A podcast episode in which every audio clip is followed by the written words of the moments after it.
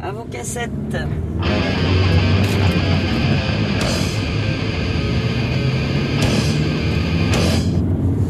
Ah, ça y est, on y est.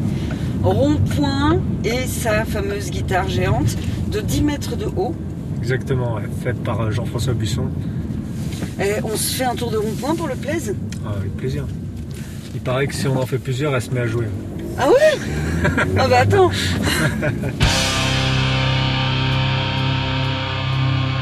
Depuis 2006, la petite ville de Clisson accueille l'un des plus gros festivals de métal d'Europe, le Hellfest. Aujourd'hui, qu'on aime ou pas cette musique, le festival fait quasi l'unanimité. Faut dire que l'équipe du Hellfest a été assez visionnaire sur le coup. C'est qu'au lieu de penser une décoration éphémère, très vite, ils ont collaboré avec des artistes à qui ils ont commandé des sculptures monumentales pour créer sur le site un univers totalement à part. Et pour entretenir cette image, l'équipe du Hellfest a plein d'idées. Par exemple, offrir une guitare géante, signée par un artiste bordelais, pour décorer le rond-point qui est juste devant l'entrée du site du festival. Tu peux te mettre à la- Ouais, peut-être encore un peu plus pour laisser de la place un peu devant si jamais il y a des camions qui ont besoin de manœuvrer. À chaque fois qu'on y va, il y a du monde, mais que ce soit de l'ordre du technique, de la balade, même de la balade euh, le dimanche après-midi, j'ai envie de dire. Là, t'as vu, euh, les gens, Oui, il y a des promeneurs. des promeneurs, footing, tout. Un vrai parc. Ça, c'est la particularité du festival. Le site est ouvert aux promeneurs toute l'année. D'ailleurs, depuis 2018, il y a même des visites guidées qui y sont organisées parce que finalement, le site du Hellfest, bah, c'est devenu un patrimoine comme un autre. T'entends les, les bruits de rouille. Euh, c'est magnifique. C'est génial. ça. C'est quand même. Là, le site, il parle, quoi. Je crois qu'il a un truc à nous dire. Ouais, Comme les oiseaux de tout à l'heure, et là, c'est la... c'est quand même le, le site lui-même qui parle. Il y a une ambiance. euh, Je dirais presque euh, un orchestre qui, avant de jouer, qui qui s'accorde. C'est énorme. Nous, on voudrait bien comprendre comment cette petite ville de Loire-Atlantique, plutôt calme, s'est transformée en capitale du hard rock. Donc on a demandé à Valérian, un guide conférencier, de nous accompagner sur le site. Euh, moi, en fait, euh, bah, comme beaucoup, hein, c'est mes parents qui écoutent de la musique, essentiellement rock. Mes parents sont plus, euh, on va dire, Rolling Stone que Beatles hein, dans la guerre, et puis surtout plus Doors, Zappa, etc. Donc Hendrix, enfin tout ce qui est guitare. Et moi, ce qui va me marquer, c'est 1996. En 96, donc j'ai 12 ans, et je vais voir un concert qui va me marquer à vie, c'est le concert de Sepultura au Zénith. Et donc Sepultura qui est à- ce moment-là à l'apogée de son art, euh, dans la formation originelle et qui du coup euh, va faire la tournée euh, finalement d'adieu parce qu'on ne le savait pas, mais, qui va splitter, qui va se séparer juste derrière, qui va être un déchirement pour de nombreux métalleux. Et Sepultura qui est un groupe culte de la scène trash metal. Et moi, à 12 ans, donc je suis dans les tribunes, c'est au Zénith de Paris, et je me souviens du début du concert où les lumières s'éteignent. Tout le monde se met à gueuler alors que les lumières s'éteignent et là je comprends pas. C'est-à-dire qu'il n'y a pas de musique encore, il n'y a rien qui sort et là il y a des, énormes hurlements de loups-garous dans tous les sens. Donc on voit rien. Il y a une intro avec euh, ce groupe étant brésilien avec de la musique euh, euh, brésilienne, euh, un peu plus euh, tribale, etc. Et tout d'un coup on attend un mec au micro qui gueule un, dos, tres, quatre et qui, et qui balance la sauce. Quoi. Et alors là, bah, t'as les, les frissons, les lumières qui s'allument. Et là, ce que j'ai vu sous mes yeux, c'est même pas la scène et les musiciens, c'est la fosse. Là, j'ai vu la foule. En plus, c'est un public très caricatural, euh, entre guillemets, mais c'est le jean troué, les cheveux longs, quoi. Euh, trash metal, c'est ça. Contrairement au hardcore, on va plus avoir de crâne rasé. Mais là, là, c'est les cheveux longs. Et donc, j'ai vu ces lumières s'allumer au début du concert, et j'ai vu une sorte de vague, en fait, de, de mer, comme ça, avec les cheveux qui ondulent, qui ondulent, mais tellement de cheveux qu'on a l'impression que c'est, c'est de la houle, quoi.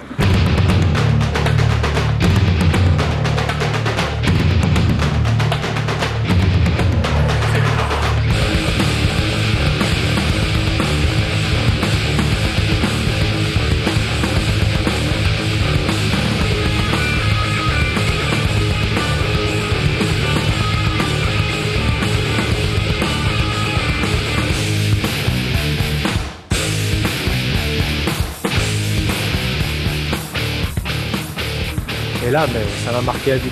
Et depuis, bah, là, je suis passé dans le trash metal, à, au hardcore. Et alors là, toute la scène, notamment française, mais aussi américaine du hardcore, Et là, j'ai écrémé les concerts. Donc arrivant ici, à Clisson et pour revenir sur le Hellfest, moi, ce qui m'a un peu euh, amusé, c'est de voir l'histoire notamment euh, du festival en lui-même. C'est-à-dire que moi, j'arrive et avant qu'il y ait le Hellfest, il y a le Furyfest. Petite parenthèse, le Furyfest, c'est l'ancêtre du Hellfest, le premier festival organisé entre autres par Ben Barbeau. J'en entends parler. Là où il m'intrigue, c'est qu'ils arrivent à réunir sur la même affiche tous les groupes, mais que je surkiffe. Et qui sont justement de la scène hardcore. Je me dis, il y a un mec ou des mecs qui ont exactement euh, j'ai l'impression la même position que moi vis-à-vis de la programmation, en tout cas musicale. Quoi. Et ça, ça va grossir. ils vont inviter après des têtes d'affiche. Ça va s'élargir à d'autres courants du, du métal. Et c'est là où c'est très compliqué des fois de se dire, ça, moi, c'est pas mon univers le métal, mais en fait, c'est que c'est comme un grand arbre avec plein de branches, quoi. C'est-à-dire qu'il y a plein de courants, de genres, de sous-genres, de différents styles, et une sorte euh, de multitude de racines, mais un tronc commun. Quoi. Et on va le voir même jusque dans les sculptures. Pour vous donner une idée, le site du Hellfest, déjà, c'est immense. La partie ouverte au public fait environ 20 hectares. Mais alors, on est très loin du champ à vaches. Il y a des allées en gravier, euh, des pelouses tondues, c'est limite du gazon à l'anglaise. Il y a des conteneurs maritimes empilés les uns sur les autres, recouverts d'immenses plaques de métal rouillé. Et sur ces structures, on trouve des pneus, des chaînes, des herses, euh, enfin voilà quoi, des trucs euh, qui piquent, qui tranchent euh, et qui font du bruit. On est à mi-chemin là ici entre Mad Max et des univers, on va dire, de films post-apocalyptiques. Et donc là, en l'occurrence, on commence à regarder les sculptures justement comme des fabriques. Et là, par exemple, sur la structure que tu as très bien décrite, ben, on voit qu'il y a des globes euh, ou des demi-globes, des demi-sphères. On voit que trône tout au-dessus, si on, si prend euh, du recul, euh, un énorme globe post-apocalyptique. Oui, comme une planète sur laquelle auraient atterri des astéroïdes. Donc c'est une planète trouée. Exactement. Planète trouée, comme un globe qui se survole. Et surtout, là on est en plein jour, mais toute cette matière, ce décor, et notamment ce globe, il prend forme et il prend vie sur le temps du festival, et notamment la nuit. Et là c'est notre dimension. Et là, en l'occurrence, ce globe, eh ben, il crache du feu. On se retrouve euh, complètement avec des grosses boules de feu euh, dans tous les sens, comme des champignons atomiques. Tout d'un coup, tout le site devient vivant lui-même, les décors deviennent vivants. Les responsables de cet embrasement général, c'est le collectif vendéen Monique Lamouche. Chaque soir pendant le festival, à la tombée de la nuit, on les voit en train de monter sur les conteneurs pour aller allumer les torches. En tout, il y en a 750 et c'est eux qui vont mettre en vie réellement le festival. Et c'est un feu d'artifice pendant trois nuits. Quoi. Et ça ne s'arrête pas, c'est-à-dire que c'est pas juste le temps d'un feu d'artifice, c'est un univers vraiment mais incroyable de, feu et de flammes et de chaleur. Nous, on voit pas la Vierge avec lourde, etc. Mais il y a quand même des apparitions assez incroyables entre le feu, euh, les flammes, etc. C'est clair. Donc c'est une vraie expérience. On peut aller voir. Euh, Allons-y, on te suit. On s'approche d'une des structures emblématiques du festival. C'est un arbre d'environ 8 euh, mètres de haut, tout en métal rouillé. Et sur ses branches sont posées les lettres qui composent le mot Hellfest. C'est une œuvre de l'artiste bordelais Jean-François Buisson. Et lui, sa marque de fabrique, on la reconnaît bien. C'est un, un travail assez fin avec le métal qui ressemble à du patchwork, presque de la broderie il récupère de l'acier, de la tôle, des carrosseries de voitures, il les découpe, il les façonne de manière à ce que quand elles sont assemblées, on dirait vraiment presque de la dentelle. Quoi. Et ça, c'est assez reconnaissable. Et ce qui fait que ces sculptures, on lit très bien que c'est sa patte à Jean-François Buisson. Là aussi, il y a un flirt. La rencontre entre l'équipe du Hellfest et les artistes, c'est pas un coup d'un soir. Et c'est même plutôt une histoire fidèle. Parce que chaque année, les artistes reviennent avec de nouvelles sculptures à installer sur le site. Et donc on se retrouve avec des choses qui vont devenir complètement cohérentes, voire se répondre les unes aux autres. Donc on a Jean-François Buisson qui fait l'arbre en 2012. Quelques années après, il nous fait euh, bah, alors le fameux point là qui est levé, qui trône là-bas. La dernière en date, ça va être euh, Elbels là-bas, là, donc euh, l'espèce de grande tour horloge, comme ce qu'on retrouvait d'ailleurs classiquement au Moyen Âge sur les places de cathédrales ou certaines places du Moyen Âge, cette tour horloge. Sa grande création, ça va être la guitare géante qu'on a aperçu sur le rond-point quand on arrive sur le, sur le site de Clisson Rock City. Et après, il y a d'autres artistes comme Jimix qui lui va intervenir. Alors lui, avec pas que le métal, différents matériaux, il les touche à tout. Et c'est lui qui va faire notamment la, la, la voiture Scorpion là. Donc là, on s'en est approché. La voiture Scorpion, si tu veux la voir, il faut lever la tête.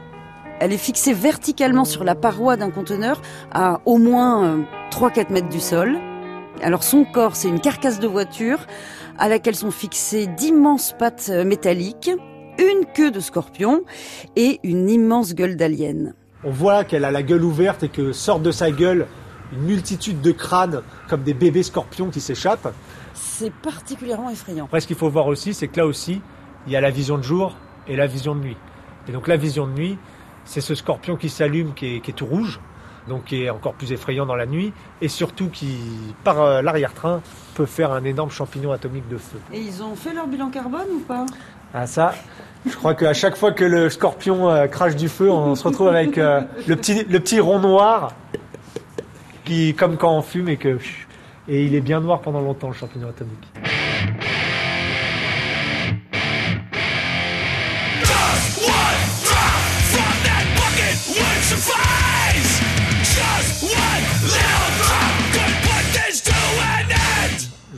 Montrer un truc là. on fait par là et on va couper après dans le petit bois. Oui, parce qu'on va aller au royaume du muscadet. Oh, c'est chez moi. Une bordelaise qui est folle du muscadet. Eh on aura tout vu. Hein. Pareil qu'avec le réchauffement climatique, le futur bordelais, il est là. Alors moi perso, tant que le vin est bon, je suis pas contre un rapprochement entre le muscadet et le bordelais. Ouais, bah enfin, en attendant que ça se fasse, nous, on est arrivé devant la porte du royaume du muscadet. Nous sommes devant une arche, style heroic fantasy, avec deux colonnes. D'un côté, on a un Bacchus avec une guitare à six cordes. De l'autre côté, une sorte de déesse de la vigne qui nous tend une grappe de raisin. Eh ben, autant dire qu'on est bien accueillis. Là, on est sur un endroit, par rapport au fait que c'est une arche, que c'est une porte, où on sait que si on la franchit, comme tu disais, si on la franchit, on va finir bourré. On arrive dans un autre univers. On en parlera, mais c'est vrai que le mm. muscadet tape plus que la bière, et surtout euh, avec la chaleur qu'il y a en ce moment au Hellfest tous les ans. Néanmoins, si on la franchit, cette porte, c'est vraiment la notion d'arche qu'on retrouve dans beaucoup, beaucoup de décors, même urbains. Hein. Vous voyez, là, cette idée qu'il y a un quartier chinois dans n'importe quelle ville, une Chinatown. Il est toujours marqué par une sorte d'arche. Vous rentrez, vous arrivez, vous savez que derrière, vous aurez des décors avec des faux lampions, etc. Et bien là, c'est un peu la même histoire, c'est-à-dire qu'une arche, elle symbolise que vous allez rentrer dans un autre monde. Et notamment le monde du Muscadet, mais surtout, en termes de site, c'est l'endroit, le seul endroit en plus où vous allez trouver de l'ombre, puisque c'est une mini-forêt. C'est une sorte de mini-brocéliande, c'est-à-dire qu'on a une quantité euh, incroyable de, de chênes, et il y a même des loups, t'as vu Oui, il y a un chien qui passe.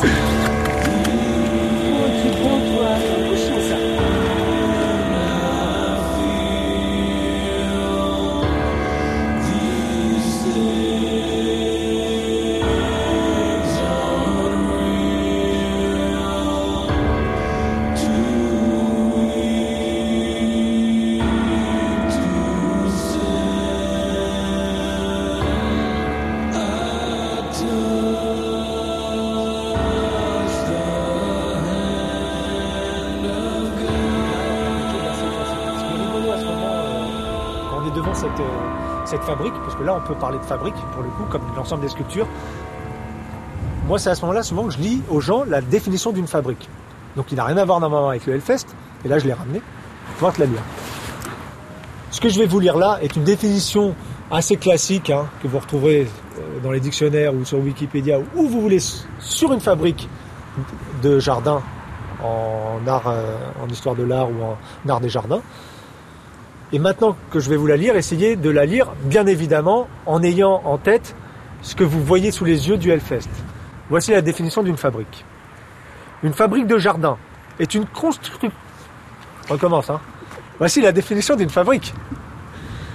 Une fabrique de jardin est une construction à vocation ornementale, prenant part à une composition paysagère au sein d'un jardin. Elle sert généralement à ponctuer le parcours du promeneur ou à marquer un point de vue pittoresque prenant les formes les plus diverses, voire extravagantes. Les fabriques évoquent en général des éléments architecturaux inspirés de l'Antiquité, de l'histoire, de contrées exotiques ou de la nature. Les premières fabriques apparaissent dans les jardins anglais au début du XVIIIe siècle et se répandent avec la mode des jardins paysagers. Et bien là, par exemple, on a typiquement la définition de ce qu'on pourrait avoir sous les yeux avec cette idée d'exotisme, d'extravagance, mais aussi, si on fait le lien avec Clisson, avec ce que le mot des centaines d'années avant, a fait avec le parc de la Garenne-le-Maux, ou quelque part ce que le nôtre fait avec euh, le jardin de Versailles, etc. etc. C'est-à-dire qu'à un moment donné, on décide qu'à un endroit, on crée un jardin et on y met des compositions. Alors un coup, c'est le thème de l'Antiquité, il y a eu le thème de l'Asie, de l'Orient, il y a eu le thème euh, du Japon, plein de thèmes comme ça qui sont arrivés. Là, c'est un autre thème, c'est celui de l'univers métal, mais finalement, c'est peut-être une fabrique du XXIe siècle.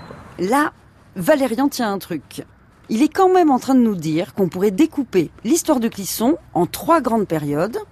L'époque médiévale avec le château, la reconstruction à l'italienne au 19e siècle et l'époque métalleuse avec le Hellfest. Vous voulez savoir ce qu'en pense Ben Barbeau? Le patron du Hellfest Non, non, c'est nous donner bien trop d'importance et d'intelligence parce qu'il n'y avait absolument pas de, réflexion là-dessus. Non, non, quand on a mis en place les premières structures, il faut savoir qu'on est sur des terres agricoles, donc euh, toutes les structures étaient prévues pour être démontées à chaque édition. Et puis finalement, euh, à travers un certain nombre de témoignages, on s'est dit, bah oui, bah les gens... Euh, ils n'ont pas l'air d'être gênés par le fait qu'on laisse les structures comme ça, ni les élus, ni machin et tout ça. Donc c'était euh, pas une volonté de votre part? Parce que moi je m'étais imaginé non, c'était une, idée, une volonté de votre part d'avoir laissé le site ouvert. Ça l'est devenu, ça l'est devenu. Euh, il faut pas nous donner une intelligence maximum. nous, on n'a pas fait d'études de bâtisseurs. Je suis pas, on n'est pas, on n'est pas dans une démarche comme comme il y a dans les métropoles ou dans les villes. On va créer des squares, on va créer des places pour les habitants. Nous, nous, on est des vendeurs de billets. Hein. Nous, on fait un spectacle, on vend des billets. Euh, c'est ça notre notre truc. Et la guitare géante? Parce que la guitare géante, quand même, moi je me dis qu'il y, y, a quand même un peu de marketing génial là-dessous l'idée d'offrir cette guitare géante qui est là, cette fois-ci à l'extérieur sur le site, c'est vraiment un cadeau à la ville. Hmm c'est, vous laissez votre marque pour toujours, quand évidemment, Évidemment, Il y avait effectivement peut-être une, une certaine idée derrière tout ça, c'était de pérenniser le festival, l'ancrer bien euh, de façon locale pour que, bah, au bout d'un moment, il soit indéboulonnable. Donc, euh, on n'a pas imposé. Mais oui, ça marque un peu notre empreinte, ouais. Ça, leur marque, elle est bien imprimée sur le sol clissonné. Sur le site, même les logos des sponsors euh, type marque de bière ou boisson énergisante sont réalisés en acier corten, donc en métal rouillé, donc aux couleurs du Hellfest. C'est là la force du Hellfest. Eux, leur but, c'est d'éliminer les barnums, tout ce qui fait chapiteau ou tout ce qui fait festival classique, et de commencer à construire leur leur propre identité. Pour quiconque a organisé le moins de vide-grenier, le moins de tournois de pétanque, le moins de tournois de foot, on sait qu'on a besoin de sponsors et que la première condition pour l'usage d'un sponsor, c'est de respecter le logo et la charte qui va avec. On connaît la H-Cup en rugby, tout est vert parce que c'est une célèbre marque de bière dont la couleur c'est une étoile et c'est du vert. C'est-à-dire que là, c'est dire la puissance du Hellfest, où à un moment donné, c'est les marques qui acceptent de s'effacer et d'effacer leur code couleur ou leur charte graphique pour se fondre totalement dans le décor et dans la cohérence du paysage du Hellfest. Quoi.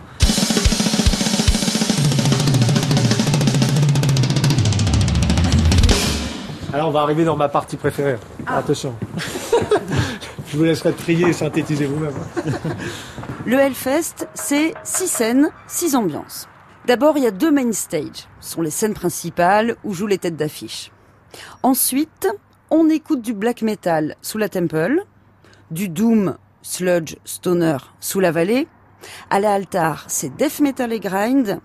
Et la Warzone, là où on se trouve en ce moment, c'est pour les fans de hardcore, dont notre Valérian.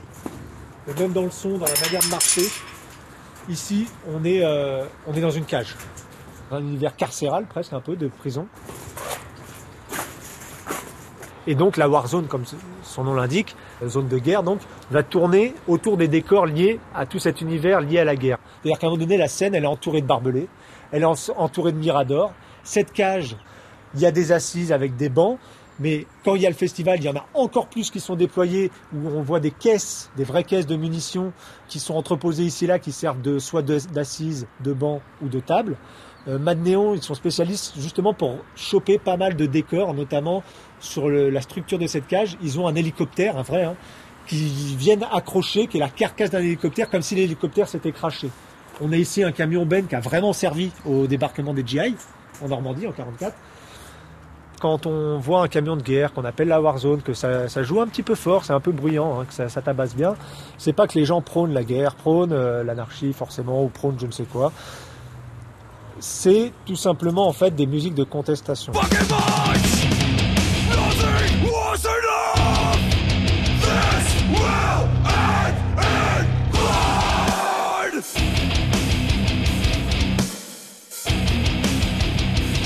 Donc là, on va se diriger vers. euh, on va passer sous des potences, donc qui ont été faites par Gmix, celle-ci aussi.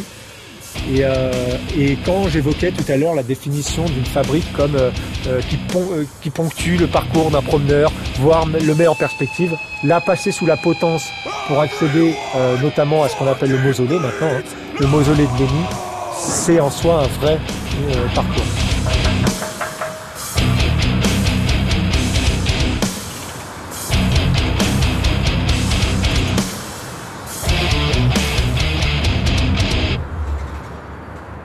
Ici, là, on a passé la potence. La potence, quand on l'a passé, euh, sans s'être fait trancher la tête, là, par cette grande guillotine, on est dans un univers euh, un peu étrange parce qu'on est au bout du site et du coup, on est vraiment à la lisière des parcelles de vignes. Donc, on est sur un univers complètement dégagé, hormis quelques arbres. Et c'est vrai que là, la statue, si on la regarde, c'est une statue monumentale qui fait euh, 15 mètres de haut. Donc, quand 15 mètres pour se représenter un peu ce que c'est, ça fait quand même un immeuble de à peu près 5 étages. C'est pas rien. En plein milieu des vignes, ça se voit quand même d'assez loin. C'est-à-dire que là, on est sur un monument qui fait, euh, qui fait repère, quoi, qui fait signal. Pourquoi il arrive là, ce monument? En 2015, l'histoire, elle est assez folle. Jimix, on lui commande une sculpture et il commence à imaginer une sorte de montagne sur laquelle il va faire gravir des sortes de zombies, un peu steampunk, des morts vivants. Qui ont euh, quand même euh, dans le thème de la Warzone des crêtes, c'est-à-dire qu'ils ont beau être des, des morts vivants et avoir euh, des, des crânes comme, euh, comme tête, on lit bien les crêtes. look, Voilà. Toujours quand même, ils gardent le look. Ils gardent le look, ouais. on a, effectivement. oui, c'est vrai. L'idée de, de base de Jimmy X, c'était de faire trôner au-dessus une sorte de bourreau, presque en position christique, mais qui aurait été euh, le zombie euh, steampunk Ultime. par excellence. Voilà. Oui. Puisqu'on était dans la Warzone, donc univers punk, etc. Et en fait. En 2015, notamment en, dé- en décembre 2015, on apprend la mort donc de Lemmy Kilmister, le bassiste leader, euh, enfin bassiste chanteur leader culte du groupe euh, culte Motorhead, qui est, C'est le venu. groupe qui réunit, qui, qui met tout le monde d'accord. C'est un des hein. groupes voilà qui, est, qui met tout le monde d'accord, ça c'est évident. Et qui est venu jouer plusieurs fois au Hellfest, donc il y avait un lien euh, très fort avec l'équipe du Hellfest. Et c'est pour ça que justement, comme il met tout le monde d'accord d'un point de vue du public, mais aussi de l'équipe du Hellfest, il a été très vite décidé de rendre hommage à Lemmy. Et Jimix a reconfiguré sa proposition, transformé son idée euh, de montagne, et le personnage qui est christique, qui devait être euh, au sommet, et ben finalement c'est Lemmy qui a été posé là, qui trône, et qui est dans une position non pas christique, mais qui est dans une position alors avec ses codes, c'est-à-dire qu'on reconnaît son chapeau, euh, on reconnaît sa basse, et il est avec son poing levé, comme si il haranguait la foule et comme un leader, quoi, un vrai leader, un guide spirituel. Et là, en fait, bah, quelque part, on parlait de pèlerinage, bah là, on n'a rien d'autre qu'un mausolée, quoi. La définition d'un mausolée, c'est justement monument dédié à un grand homme. Voilà. Je vous dis une dernière chose? Ouais. mais vraiment la dernière. Après, on reparle ou je vous en dirai d'autres. Mais Mais après, on prend la voiture, on va écouter du son dans la voiture. Si vous voulez, je vous, je vous donnerai deux trois références que moi euh, j'ai en tête. Ah oui, si. Miguel, il est crevé, il en peut plus. Non, mais là, si. Attends. Non, mais- peux plus, hein. j'ai- plus d'oreilles, donc autant mettre du hard. hein. Là, je sais pas si Miguel est au bout de sa vie. En tout cas, il est au bout de ses capacités auditives. Donc, je vous propose de le laisser se reposer un peu en compagnie de Motorhead. Et on se retrouve dans le prochain épisode. Cette fois, on va vous présenter Jacqueline. Elle a pas le permis, elle sait pas faire du vélo, elle sait pas nager. En revanche, elle fait de la mobilette.